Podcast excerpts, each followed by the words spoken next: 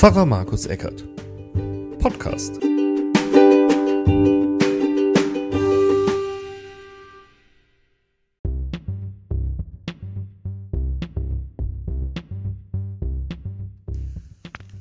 Herzlich willkommen zu Pfarrer Markus Eckert Podcast heute mit der Predigt zum zweiten Sonntag nach dem Erscheinungsfest.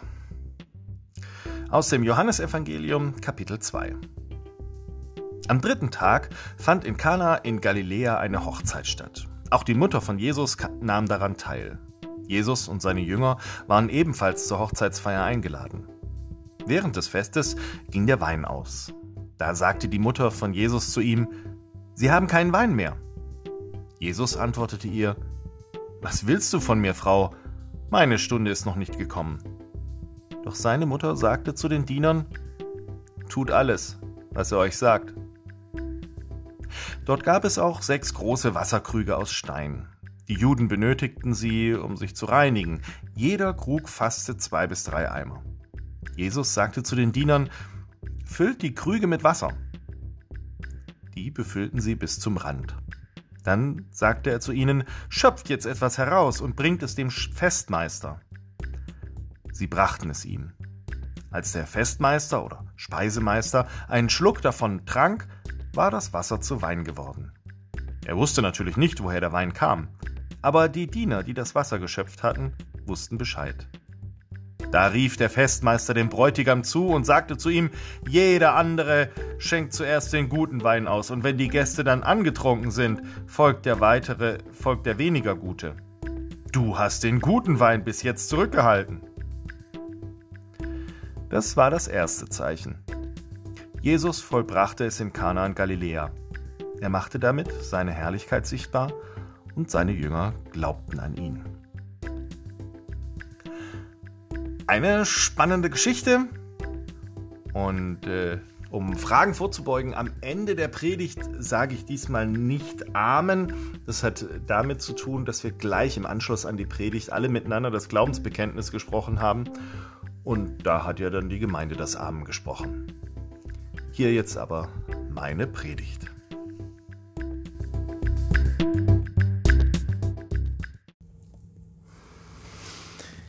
In dir ist Freude, da tanzt und hüpft es bei diesem Lied. Und so sind die Jüngeren und Jünger Jesu vielleicht auch zu der Hochzeit gegangen, zu der sie eingeladen waren. Es war eine Hochzeit, zwei Menschen am Anfang ihres Lebens sagen, ja, wir wollen gerne miteinander durchs Leben gehen.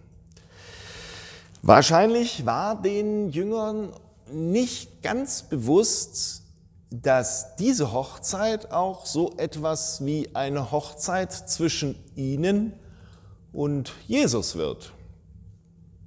Dass auch für sie klar wird, ja, wir als Jünger, wir wollen mit diesem Jesus durchs Leben gehen. Wir wollen in die Zukunft schreiten und die Zukunft miteinander gestalten. Klar, bei einer Hochzeit, da geht es um das Brautpaar. Das steht im Mittelpunkt. Vielleicht habe ich mir überlegt, ist die Braut heute noch sauer, dass 2000, später, 2000 Jahre später nur noch von diesem Jesus gesprochen wird und nicht von ihrem Hochzeitskleid. Aber sei es drum. Sie gehen gemeinsam zu dieser Hochzeit, die Jünger und Jesus, und erstmal ist alles ganz normal. Man feiert, man singt, man isst und man trinkt bis der Wein aus ist. Und dann kommt es zu einer kleinen Irritation. Zwischen Maria und Jesus, da knistert es mal kurz. Maria, die macht Jesus darauf aufmerksam, dass der Wein alle ist so eine klassische Geschichte von Kommunikationsfehlleitung, die da erzählt wird. Die Mutter, die sagt eine Tatsache und Jesus scheint das aus dem Aufforderungsohr zu hören. Ja? Sie sagt, der Wein ist alle und er sagt, was habe ich mit dir zu schaffen, Frau? Ich werde schon noch mal was tun. Aber es geht dich jetzt nichts an. Jesus reagiert pampig. Vielleicht ist es auch einfach so ein Mutter-Sohn-Ding, was da zwischen denen läuft. Vielleicht hat aber Maria eben auch schon lange drauf gewartet. Hat schon lange mal drauf gewartet, dass Jesus zeigt, was in ihm steckt. Denn die Maria, die trägt ja schon seit diesem einen Tag, als der Engel vor ihr stand und ihr gesagt hat, sie wird einen Sohn gebären, trägt sie ja schon in sich. Und als da die Geburt war und die Engel gesungen haben, da hat sie es ja nochmal gehört. Das ist ein besonderer Junge. Wie haben sie gesagt, der Retter der Welt. Könnt ihr mal klein anfangen und einfach diese Party retten. Also ist Maria auch ganz frohgemut. Sagt, tut alles, was er euch sagt. Maria glaubt an ihren Sohn. Und ich stelle mir vor, sie lächelt, wissend, dass es heute geschehen wird, auch wenn sich Jesus noch sträubt. Sie glaubt an ihn. Und dann passiert so einiges. Selten wird von einem Wunder so geschäftig erzählt wie von diesem. Zuerst wird erzählt, dass da sechs große Krüge stehen.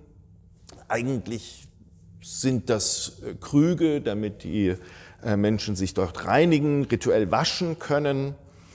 Die Kenner antiker Maßeinheiten, die staunen, denn es handelt sich um Gefäße, die insgesamt über 700 Liter Flüssigkeit fassen. Da mag man, das mag für eine ausgelassene Hochzeit ja auch nötig sein. Die Diener werden dann angewiesen, diese mit Wasser zu füllen. Ganz schön viel Arbeit stelle ich mir vor, 700 Liter, weil einen Schlauch gab es noch nicht. Die mussten das wahrscheinlich irgendwie mit Eimern dahin tragen. Und dann wird gekostet. Nicht irgendwer kostet, nein, der Speisemeister, also der Hochzeitsmanager da, der das alles irgendwie organisiert und für das Essen zuständig ist, der höchstpersönlich soll das probieren, ohne zu wissen, was vorher da alles gemacht wurde. Der kriegt jetzt also einfach nur einen Becher mit was drin. Und er bescheinigt diesem Getränk die allerhöchste Güte.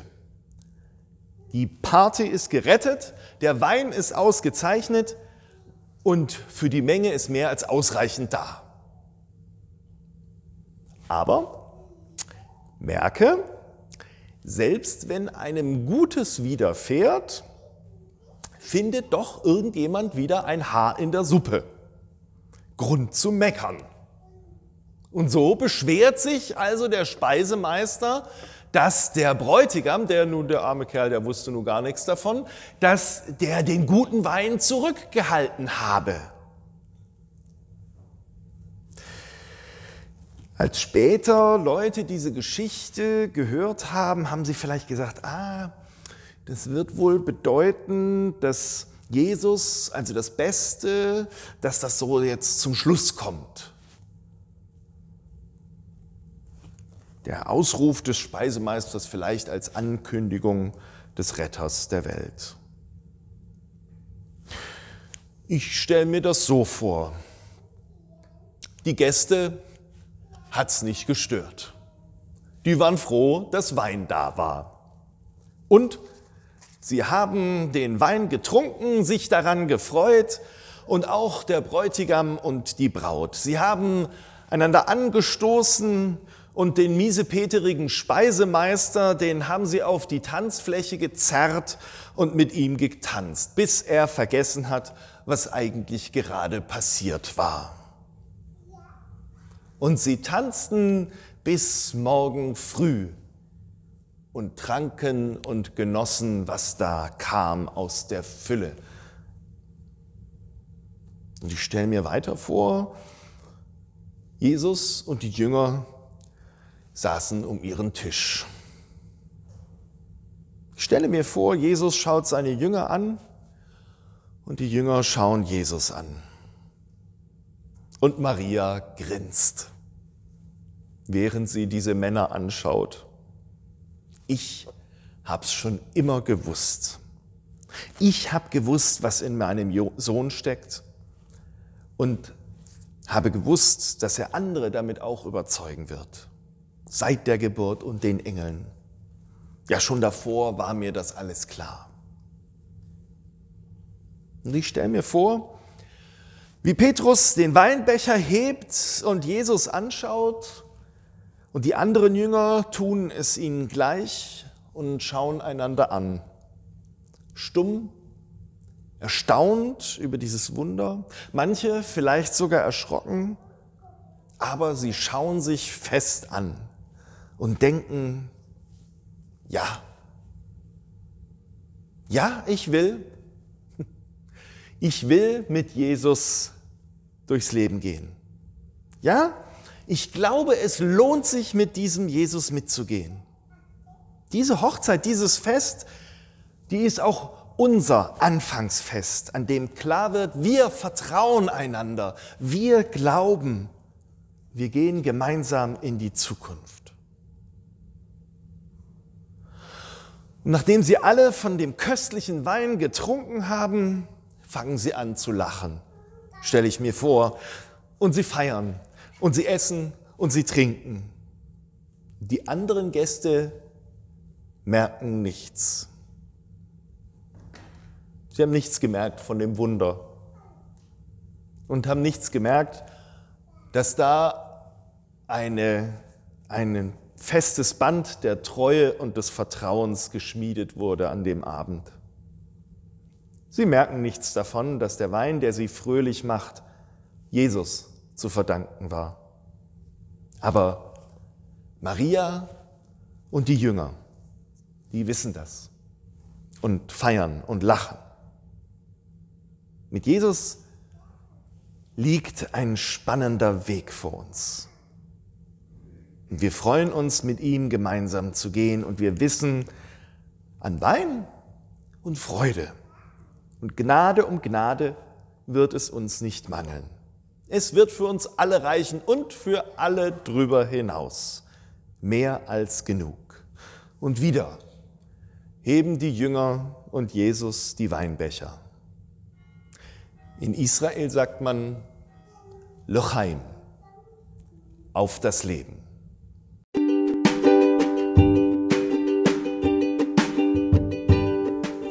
Pfarrer Markus Eckert, Podcast.